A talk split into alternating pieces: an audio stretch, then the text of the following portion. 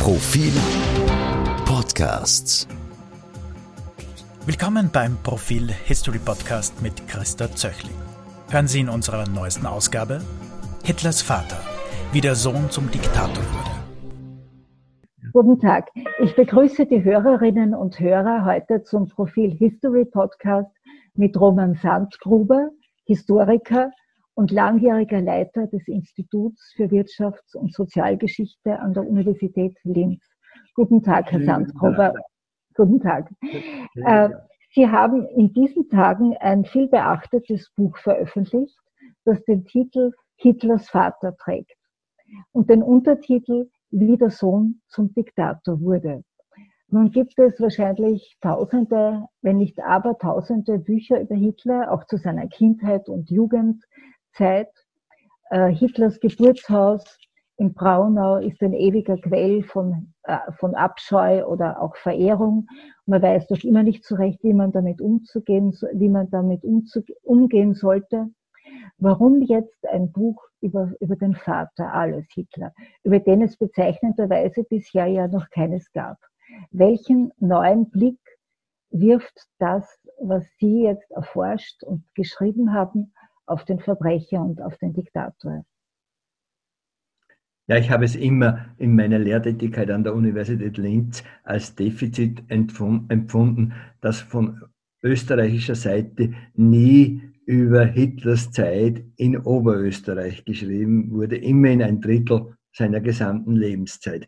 Mhm. Und ich hätte es wahrscheinlich, wir haben uns immer mit dem Milieu beschäftigt, mit dem Milieu, das um 1900 in Oberösterreich herrschte, das in Linz herrschte und mit den unterschiedlichsten Möglichkeiten der Einflussnahme, aber nie mit der Person. Und ich hätte wahrscheinlich auch nie den Plan zu diesem Projekt gefasst, wäre dann nicht der Zufall neuer Quellen aufgetaucht, dass eben mir diese 31 Briefe in die Hände gespielt wurden und dass gleichzeitig dann bei weiteren Recherchen eben das Urmanuskript der Memoiren von Kubitschek aufgetaucht ist. Und wenn man dann weiter hineingräbt, merkt man, wie viel noch zu entdecken ist. In mhm. einer Person und in einer Periode, von der man glaubt, sie ist total ausgeforscht und mhm. man könnte nichts Neues mehr finden. Und das war eigentlich dann der wirkliche auch Erfolg, dass ich also hier wirklich auch noch neue Quellen und neue Perspektiven und eine neue Darstellung liefern konnte. Und es gab tatsächlich zu Alles Hitler bislang keine Monographie. Mhm. Im Unterschied zu allen möglichen anderen Aspekten, die monografisch sehr gut erfasst sind, selbst zur, zur Mutter, zur Clara Hitler, gibt es zwar sehr unzulängliche Biografien, weil es über die Clara ja wirklich gar nichts gibt. Mhm. Und man also auf sie sehr schwer einen Blick finden kann. Sie schreiben in Ihrer Einleitung zu dem Buch, dass es, äh, dass wie oft in der Forschung ist es so, da gibt es zwei, drei Bücher aus der Frühzeit, also äh, zum Teil äh, aus der Zeit, als Hitler äh, quasi Reichskanzler wurde und, und quasi berühmt wurde. Und dann danach, 1945, also das berühmte ist ja das Buch von Herrn Kubitschek. Und dann äh, gibt es viele, viele Hitler-Biografen, die sich auf diese Quellen beziehen, also auf die Tischgespräche und auf den Kubitschek und dann noch gibt es noch den Jetzinger. Und sie schreiben, dass es da doch ziemlich viele Fehler gibt in der, über diese frühen Jahre, die frühe Zeit von Adolf Hitler. Fehler, die dann immer wieder weitergehen und weitergetragen werden in der Forschung und in den veröffentlichten Büchern. Welche Fehler sind denn das?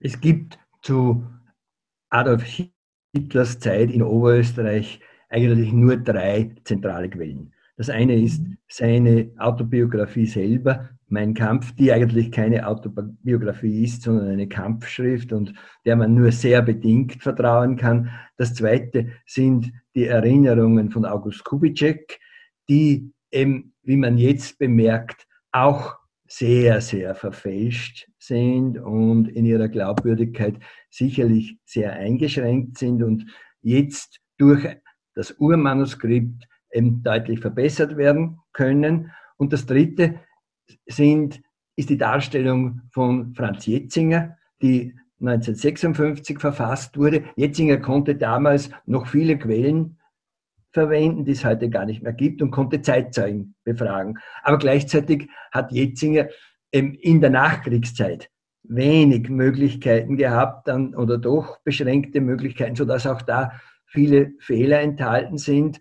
Und die Fehler sind aus unterschiedlichsten Gründen fortgepflanzt worden. Alle großen Hitler-Biografen wenden natürlich ihr Augenmerk hauptsächlich auf die Zeit, wo er politisch mächtig wurde und nehmen, behandeln zwar die Jugendzeit immer mit, aber aus einer sehr großen Distanz und wahrscheinlich auch ohne weitere Quellenforschungen. Das nimmt man mit, hat bei Kerscher sicherlich einen recht großen Stellenwert, aber es ist natürlich nicht neue Forschung und sein mhm. Zentrum und sein zentrales Interesse liegt ganz woanders.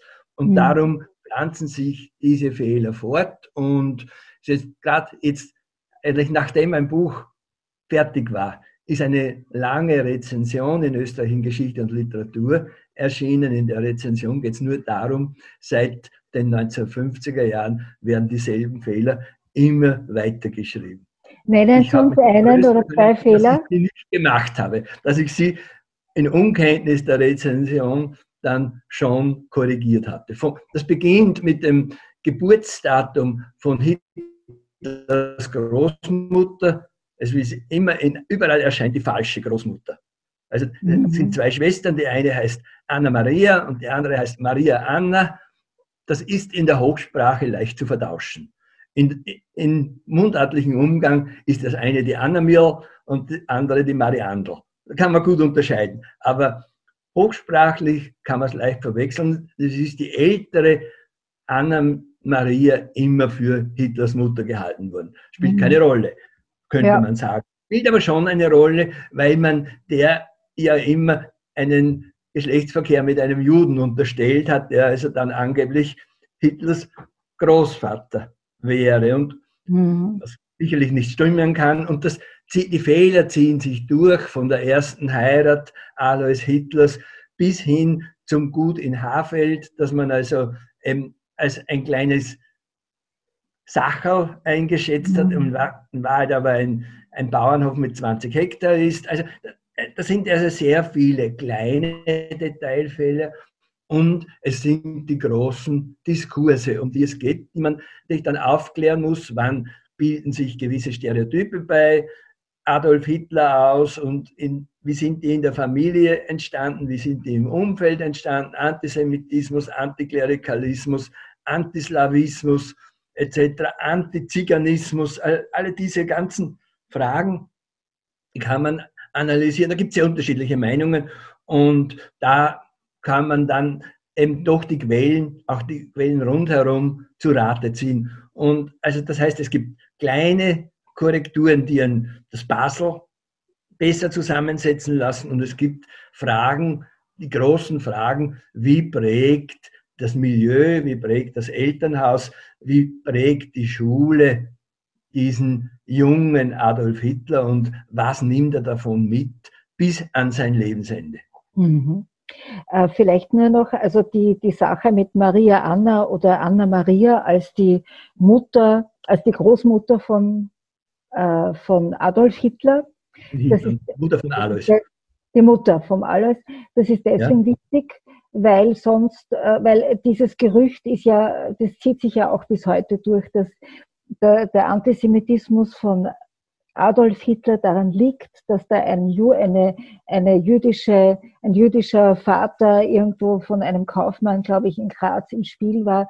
Dieses Gerücht ist ja schon wahnsinnig früh aufgetaucht und immer weiter gezogen worden. Ich glaube, der Herr Frankenberger oder so ähnlich, dieser Jude Herr Frank, aus Es geht also auf den, einerseits ja. auf den Gauleiter Frank zurück, aber es geht also in der Zwischenkriegszeit schon auf verschiedene eben Zeitungen zurück, die ja das propagandistisch eingesetzt ja, haben. Ja. Was wäre, also wenn der größte Antisemit selber ein Jude ist. Ja, das, ja. Ist, das war ein, ein Werbeschlager.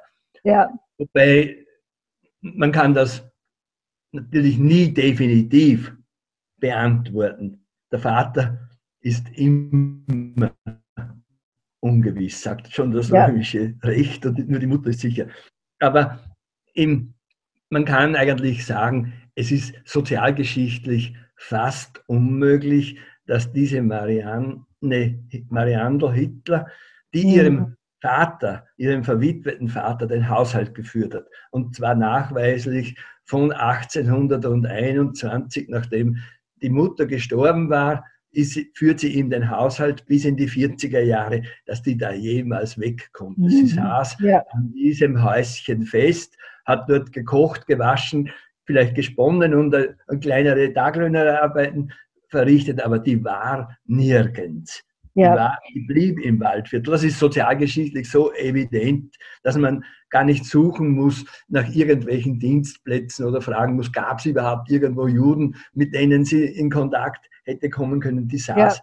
in Döllersheim also in, und in Strohnes ganz konkret und hat halt irgendwann eine Freundschaft geschlossen, den kennengelernt und dann ist ein Kind gekommen. Ja, Herr Sandgruber, kommen wir jetzt vielleicht wirklich zum Gegenstand Ihrer Betrachtungen, Ihrer Forschung, nämlich zum Vater von Adolf Hitler, den Vater Alois. Äh, was war das für ein Mensch? Was hatte er für einen Beruf? Äh, wie hat er diesen Beruf ausgeführt? Also was äh, wissen Sie von ihm? Was haben Sie erforschen können? Alois, das ist bekannt, war ein uneheliches Kind. Er kam als Ziehkind, nachdem die Mutter verstorben war und sich deren Ehemann, der wahrscheinlich auch sein Vater war, wieder aus, den, aus dem Staub gemacht hat, zu dessen Bruder ins Spital bei Weitra als Ziehkind. Mhm. Und erlebt dort die ersten 13 Jahre seines also Lebens, aber er kommt wahrscheinlich im sechsten Lebensjahr dorthin, also ist etwa sieben Jahre auf diesem Hof, arbeitet dort mit, geht in die Schule, in eine einklassige Schule, macht mit 13 Jahren beginnt er eine Schusterlehre in Weitra und ist nach zwei Jahren zu Ende und dann geht er auf Wanderschaft nach Wien. Und aber, Wien, aber von, diesen, von, von diesen Voraussetzungen her ist es doch gar nicht so einfach, ein Finanzbeamter zu werden. Da muss Nein, er hat ja eine ganz schlechte eine einklassige. Volksschule. Also man, er tritt zuerst auch einmal in die Finanzwache ein. Also mhm. das ist also ein ganz anderes Organ als ein Finanzbeamter. Finanzbeamter ist Innendienst, Finanzwache ist eben draußen, der jagt Schmuggler, kämpft eben mit diesen ganzen Schmugglerbanden, ist da in Salzburg und in Oberösterreich ähm, im Einsatz, wo das ja besonders arg war zu der Zeit, denn Salzburg war noch gar nicht lang bei Österreich. Und da spielt das also dann das Schmuggeln über, den, über die verschiedenen Pässe und Übergänge ja natürlich eine ganz große Rolle und das ist sicher ganz wild zugegangen. Das ist also kein also ganz leichter Job, sondern das ist einer für junge, starke Männer, die also da durch die mhm. Wälder birschen, gegen sozusagen Gesellen vorgehen die mit schwarzen Masken und verrusten Gesichtern herumgehen. Und da wird geschossen. Kann, mhm. Sie wird immer wieder berichtet. Und dann, aber er schafft es, den Aufstieg in den Beamtenstatus zu machen. Und 1864, 1855 tritt er in die Finanzwache ein, 1864 ist er Beamter. Und mhm. geht dann, das ist dann eine neue Karriere. Als Finanzbeamter, das ist natürlich um vieles angesehen als dieser Außendienst und er muss sich also eine beträchtliche Bildung erworben haben. Denn die Briefe, die er dann schreibt, sind in einem durchaus einwandfreien Hochdeutsch mit vielen Fremdwörtern. Das hat er dann mit dem jungen Adolf in Mein Kampf durchaus gemein. Also diese vielen Fremdwörter, die da eingestreut werden. Und gleichzeitig streut er aber immer wieder, weil es geht ja um landwirtschaftliche Dinge auch in den Briefen, immer wieder Mundartbegriffe ein. Also die beherrscht er schon auch und die streut er zum Teil auch sehr gezielt ein. Tieren statt Magd, Fadeln statt Ferkeln und so fort. Also das ist, mhm. er, er, beherrscht schon also auch den Dialekt und man merkt sozusagen wahrscheinlich im alltäglichen Umgang wird da Dialekt gesprochen. im Amtsverkehr wird ein sehr gestochenes Amtsdeutsch geschrieben, mit also Höflichkeitsformeln vorne, euer Wohlgeboren und hinten mit vorzüglichster Hochachtung und also wie man es halt lernt, wie man Amtsdeutschbriefe in höflichsten, vordergründig höflichsten Tone mhm. schreibt. Im Kern, ja. im Inhalt ist das dann alles immer sehr hart. Mir ist aufgefallen in den Briefen, die Sie, äh, Sie zitieren aus diesen Briefen, und da würde mich jetzt auch dann gleich interessieren, wie Sie zu den Briefen gekommen sind und wie die ausschauen. Aber was mir aufgefallen ist bei den Zitaten aus den Briefen, der Vater von Adolf Hitler scheint, der ist sehr schadenfroh oft. Also er scheint sich zu freuen, wenn irgendjemand einen Schaden erleidet. Und er redet, er schreibt auch nicht sehr, sehr nett über die Leute, mit denen er zu tun hat. Er, er, ist, er ist eigentlich natürlich völlig von sich selbst als Autodidakt überzeugt. Er hat eine sich selber gute Bildung angeeignet und alle um ihn herum sind ihm unterlegen. Das glaubt er von den akademisch Gebildeten. Er hält den Notar, er hält den Richter, er hält den Geometen, alle hält er für Versager. Sich mhm. selbst, er kann alles und er kann sich auch also einen Vertrag selber schreiben und wenn er sich dann von, wenn vom Notar den schreiben lässt, ist er ihm nicht recht wieder mhm. und er hält die Bauern rundherum für ungebildet und rückständig und die, können, die kennen keine Feuerversicherungen, keine Viehversicherungen, keine Pferdeversicherungen. Also da belehrt er alle, er ist ein besserer Bauer. Die Bauern rundherum belächeln ihn auf der anderen Seite und sagen, er, er wirtschaftet nach dem Buch, aber das rein praktische, wie man anbaut, wie man erntet, wie man eine Kuh behandelt oder ein Pferd behandelt, das kann er ja alles nicht sagen. Und vor allem aber wirkt sich diese Arroganz gegen Untergebene. Er hält die Knechte mhm. für Versager, er hält die Mägde für Diebe und mhm die also eben nichts arbeiten oder unverlässlich sind. Also das heißt, er sieht rundherum eigentlich irgendwo ihm unterlegene Typen, mit denen man entsprechend umgehen muss, die er am liebsten alle davonjagen würde, aber er braucht sie ja. Aber diese, dieses äh, grandiose Selbstverständnis von sich selbst, äh, das erinnert mich schon dann an den Sohn. Also äh, Adolf Hitler mit seiner Grandiosität, dem Gefühl, er sei eigentlich ein Künstler, er sei ein, ein Komponist, er sei ein Architekt, er sei was Gott was alles. Das scheint so zu sein, als ob er das vom Vater hätte. Oder ja, ist das jetzt Adolf übersteigert das noch um, um ja. vieles. Er, er ist gena genauso ein Schulabbrecher. Der, ja. der, Vater ist ja kein Schulabbrecher, sondern hat praktisch keine ordentliche Schule.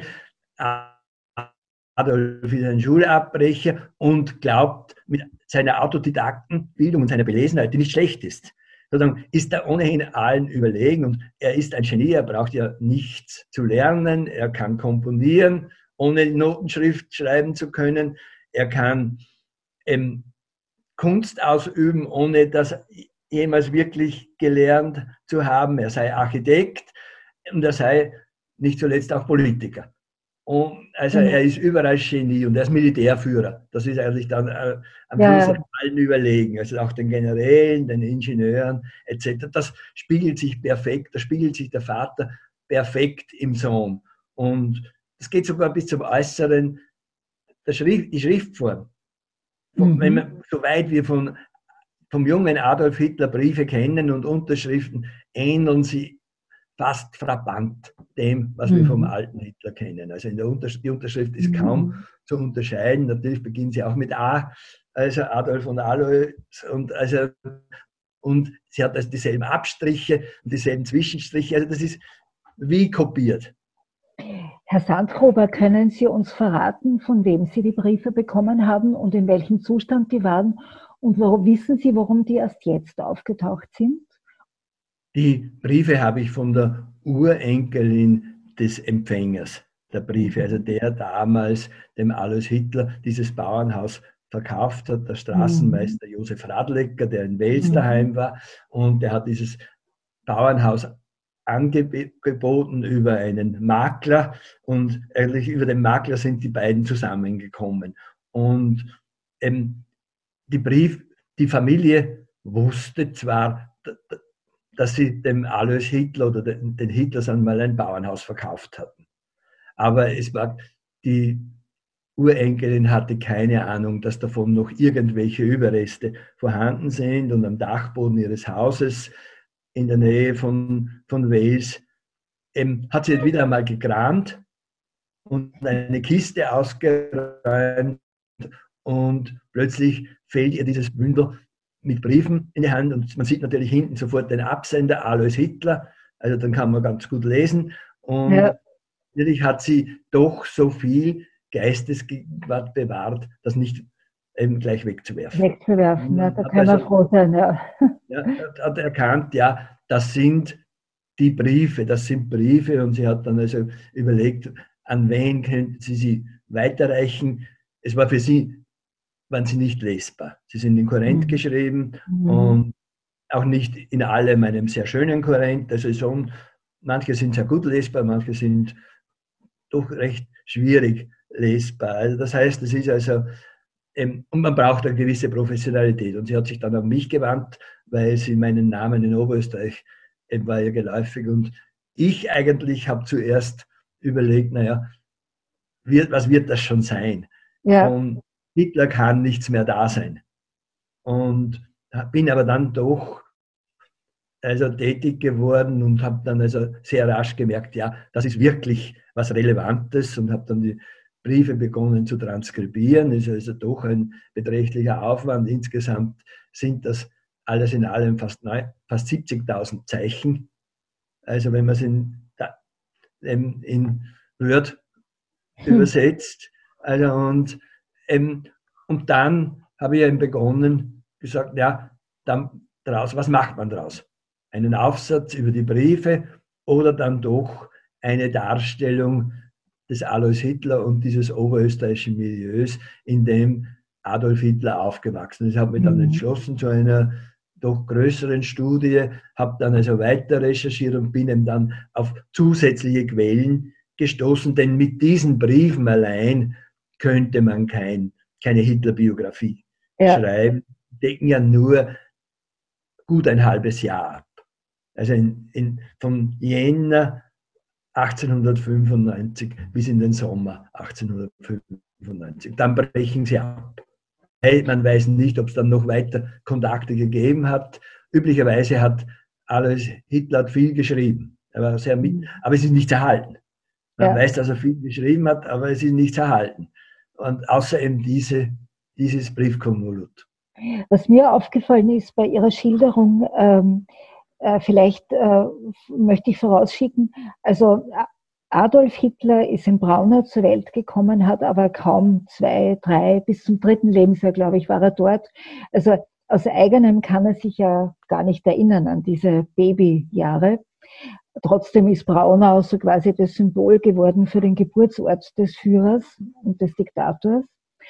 Aber was man weiß, also was wahrscheinlich viele wissen, die sich irgendwann einmal mit Hitler beschäftigt haben, ist, dass Hitler sehr oft, dass die Familie sehr oft umgezogen ist, weil eben der Vater als Finanzbeamter versetzt wurde, was auch den Grund hatte, dass man wollte nicht, dass die, die Zoll- und Finanzbeamten quasi in der, an einem Ort bleiben, so dass sich da keine korrupten äh, Seilschaften herausbilden können. Drum auch immer wieder diese Versetzungen. Äh, was mir jetzt nur, was ich mich gefragt habe, warum hat dann der Vater von Adolf Hitler, der ohnehin schon so viele Unruhe in seinem Leben hatte, über die Versetzungen und dauernde Ortswechsel etc., warum dann diese Versuche mit diesem Bauernhof und eine Landwirtschaft quasi zu gründen und ein Nebenstandbein zu haben äh, und sich dabei auch noch äh, finanziell ziemlich übernommen hat. Äh, warum diese, haben Sie eine Erklärung dafür? Ja, das eine ist, also Adolf Hitler hat in den 18 Jahren, in denen er in Oberösterreich gelebt hat, 18 unterschiedliche Adressen. Das ist schon bemerkenswert und das ist nicht allein erklärbar durch Versetzungen des Vaters. In dieser ja. Zeit ist der Vater dreimal versetzt worden. Von, von Braunau nach Passau und von Passau nach Linz. Also das sind eigentlich nur drei Stationen, die also im amtsbedingt waren. Der Rest sind freiwillige Entscheidungen. Umzüge innerhalb von Braunau. Denn im Geburtshaus war Adolf Hitler nur zwei oder drei Monate. Dann mhm. Sucht man schon in Braunau neue Wohnungen. Neue Wohnungen, ja. Und dann in Passau zwei Wohnungen. Dann geht es nach Urfa, in Urfa zwei Wohnungen. Dann geht es Hafeld, diese, dieser Ankauf des Bauernhauses. Dann geht es weiter, es wird schnell verkauft nach zwei Jahren wieder. Und dann Lambach, wieder zwei Wohnungen. Dann Leonding, dann stirbt der Vater und dann geht es in Linz weiter mit neuen Wohnungen und dann ist noch Steyr mhm. dabei. Also das heißt, es ist eine Unstetigkeit, die eigentlich schon auch zur Manie geworden ist. Mhm. Und die zweite Frage, warum Lamm? Warum dann Hafeld? Warum das Bauernhaus? Es war schon so, dass Alois Hitler eben einerseits eine gewisse Selbstständigkeit haben wollte. Man weiß, damals gelten tut man wirklich nur als Hausbesitzer. Und er lässt mhm. sich ja aufs Grabkreuz in Leonding, das es inzwischen nicht mehr gibt, draufschreiben Hausbesitzer. Das mhm. ist also ein, ein Statussymbol. Und, mhm. Aber er will nicht ein einfacher Hausbesitzer sein. Er will ein respektabler Hausbesitzer sein mit einem einigermaßen ähm, großen Bauernhof. Darum ist es auch wichtig zu betonen, dass dieses Bauernhaus in Hafeld nicht etwa drei Hektar Grundbesitz zugeteilt hatte, wie es in der Literatur immer gestanden ist, sondern etwa 20 Hektar. Und 20 Hektar mhm. ist ein schon wirklich großer Bauernhof, mit, wo man zwei Pferde braucht, wo man Nächte braucht, wo man eine Markt braucht. Das kann man nicht mehr allein bewirtschaften. Und das ist, glaube ich, sehr, sehr wichtig.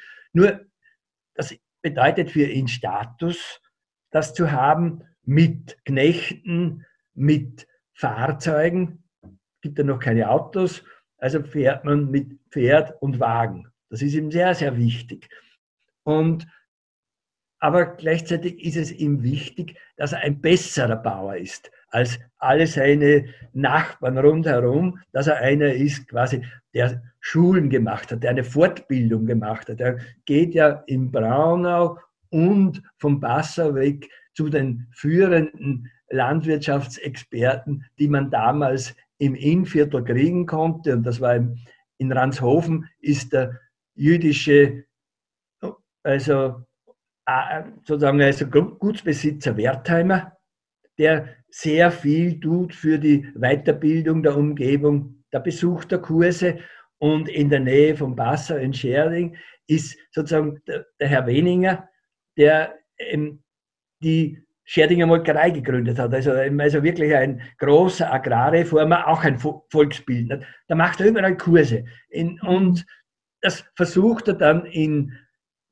Hafeld umzusetzen. Umzusetzen, indem er sagt, doziert in den Briefen, ja, wir brauchen neues Saatgut, viel besseres. Das ist ja alles schlecht, was der Radlecker da an Saatgut verwendet hat. Wir brauchen Kunstdünger dort, wir brauchen bessere Schweine- und Rinderrassen, wir brauchen auch eine Feuerversicherung, wir brauchen eine Viehversicherung und so fort. Also er will immer überall Reformen, hält sich auch besser also und glaubt, dass er das alles durchsetzen kann, kann es aber gar nicht durchsetzen, weil niemand mitzieht mit ihm und er auch nicht das Geld dafür hat und dann gibt er auf. Er scheitert. Das heißt, das ist, dieses übersteigerte Selbstbewusstsein oder Geltungsbedürfnis scheint wirklich jetzt vom Vater auf den Sohn übergegangen zu sein. Also das ist sicher irgendwie eine Prägung, so wie Sie das äh, schildern. Seltsam scheint mir, dass der Vater von Adolf Hitler einen sehr eigenartigen Umgang hatte mit seinen Frauen. Äh, erstens einmal die heiraten die Frauen, die er geheiratet hat, waren entweder 20 Jahre jünger oder 20 Jahre älter als er selber. Äh, und dann werden ihm auch einige Seitensprünge nachgesagt. Das weiß man ja nicht so genau. Was haben denn Sie für eine These dazu, zu diesem Heiratsverhalten? Waren das kalkulierte Überlegungen von wegen Erbschaften oder äh, dass er eine eine Frau für seine Kinder braucht? Oder was glauben Sie? Bei der, bei der ersten Heirat muss man das wahrscheinlich schon unterstellen, dass das auf jeden Fall kalkuliert war. Sie ist ja sehr viel früher als in der gängigen Literatur dargestellt. Da wird diese erste Heirat für 1873 angesetzt. In Wahrheit war sie 1864, also um neun Jahre früher und erklärt, macht auch vieles etwas leichter erklärliches. Er heiratet ziemlich genau, nachdem er zum Beamten geworden ist. Also das, und heiratet da wahrscheinlich, aber man weiß da nicht sehr viel, eine Beamtenstochter. Und das dürfte ihm schon einen gewissen Aufstieg ermöglicht haben. Was mit dieser Ehe dann passiert ist, sie hat sich irgendwo entweder erschöpft, zerrüttet etc.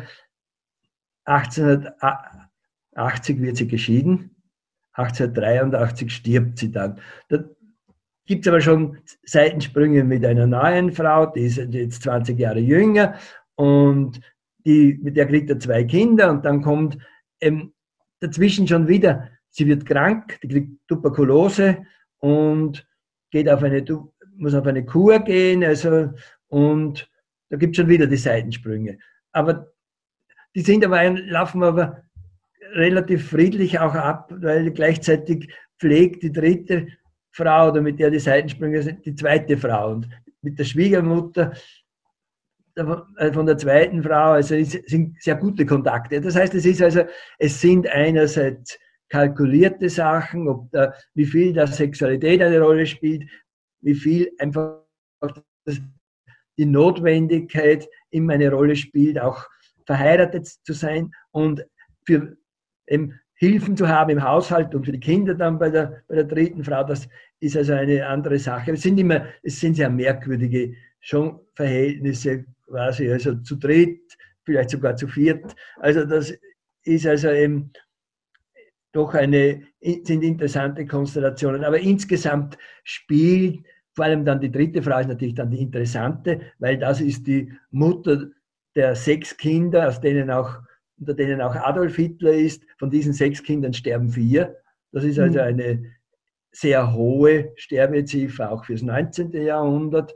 Und insgesamt ist es halt, entsteht eine Patchwork-Familie, zwei Kinder aus der zweiten Ehe und weitere Kinder eben aus der dritten Ehe. Das schafft Schwierigkeiten. Solche Patchwork-Familien sind auch im 19. Jahrhundert sehr schwierig und diese Stress kennt man auch aus der Hitler-Familie mit dem älteren Bruder Alois und zwischen Alois und Adolf gibt es also sehr viel Zores. Das andere ist eben die Frage, der Clara Hitler, welche Frau ist sie? Wir wissen über sie nicht viel. Wir wissen eigentlich über sie nur das, was die Nationalsozialisten über sie gesagt haben, was Goebbels über sie gesagt hat, was gewisse Zeitzeugen über sie gesagt haben und die paar Worte, die Hitler selber über sie gesagt hat. Hitler, Adolf Hitler hat sie sehr geliebt einerseits und den Vater hat er verehrt, sagt er, aber gefürchtet, die Mutter hat er geliebt. Aber diese Mutter war, und das geht aus den Briefen doch recht deutlich hervor, aus den Briefen des Vaters, nicht nur das Heimchen am Herd, sondern sie war erstens jene Person, die auch Geld hatte.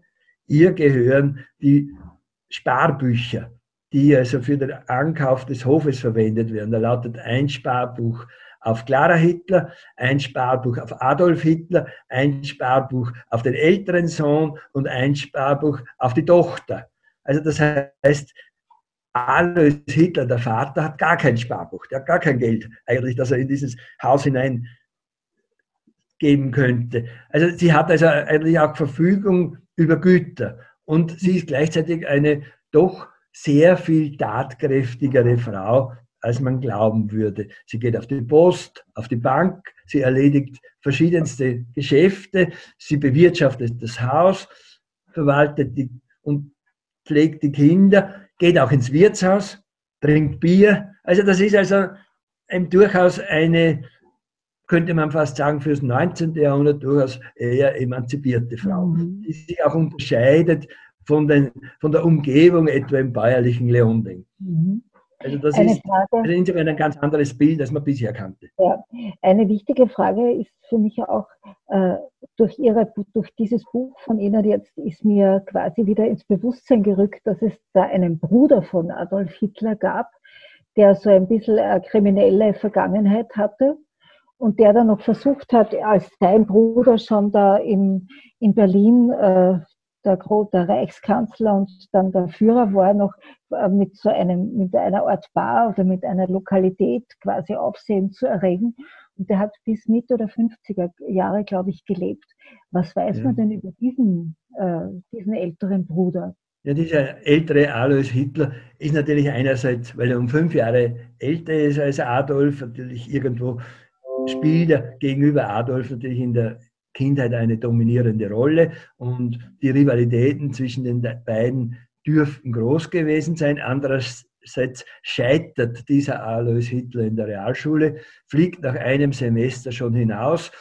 Es ist nicht ganz genau bekannt, warum, aber kolportiert wird, er, hat, er hätte eine Hostie ausgespuckt. Damals sicherlich ein Vergehen, wo man das nicht nur ganz leicht bestraft wird. Und er gerät dann auch, er macht eine Kellnerlehre und gerät in Wien auf eine etwas schiefe Bahn, wird zweimal wegen kleinkriminellen Diebstählen eingesperrt und geht dann ins Ausland, heiratet in, in England eine Irin, mit der hat er diesen Patrick, also den Sohn, und verlässt aber England vor dem Ersten Weltkrieg, ohne sich scheiden zu lassen, heiratet in Deutschland wieder, wird wegen Bigamie dann angezeigt, das wird dann irgendwie bereinigt und dann kommt die Phase, wo Hitler berühmt wird und dann eigentlich dieser Alois von seinem Bruder also Kapital schlagen will, also mit einer Schenke, die er eben also aufmacht als Nobellokal für SS und SA und das verbietet ihm Alois und er kommt dann also recht und schlecht durch den Krieg. Nach dem Krieg ändert er seinen Namen von Hitler auf Hiller um mhm. also sich dadurch einerseits abzusetzen, nicht mit dem Makel, aber gleichzeitig versucht auch nach dem Krieg wieder aus dieser Verwandtschaft mit Hitler Kapital zu schlagen und mhm. stirbt in den 50er Jahren ziemlich unbemerkt.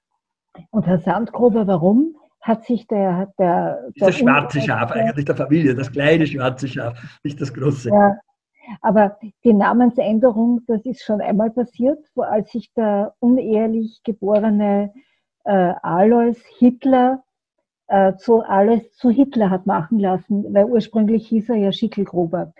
Und warum glauben Sie, machte er das? War ihm der Name zu bäuerisch, zu wenig standesgemäß? Wir können keine Antwort darauf geben. Wir kennen das Protokoll des Notariatsakts in weiterer aber dieser Notar in Weitra ist kein Ruhmesblatt für die Zunft.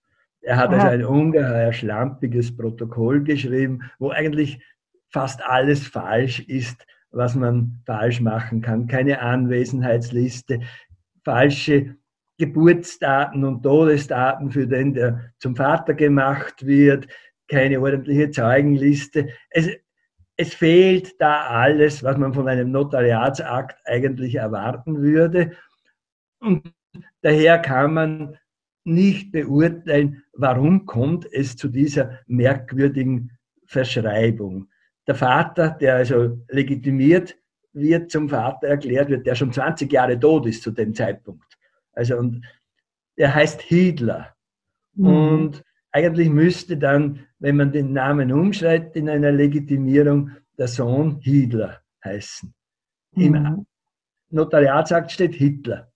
Wir wissen nicht, warum mhm. das passiert ist.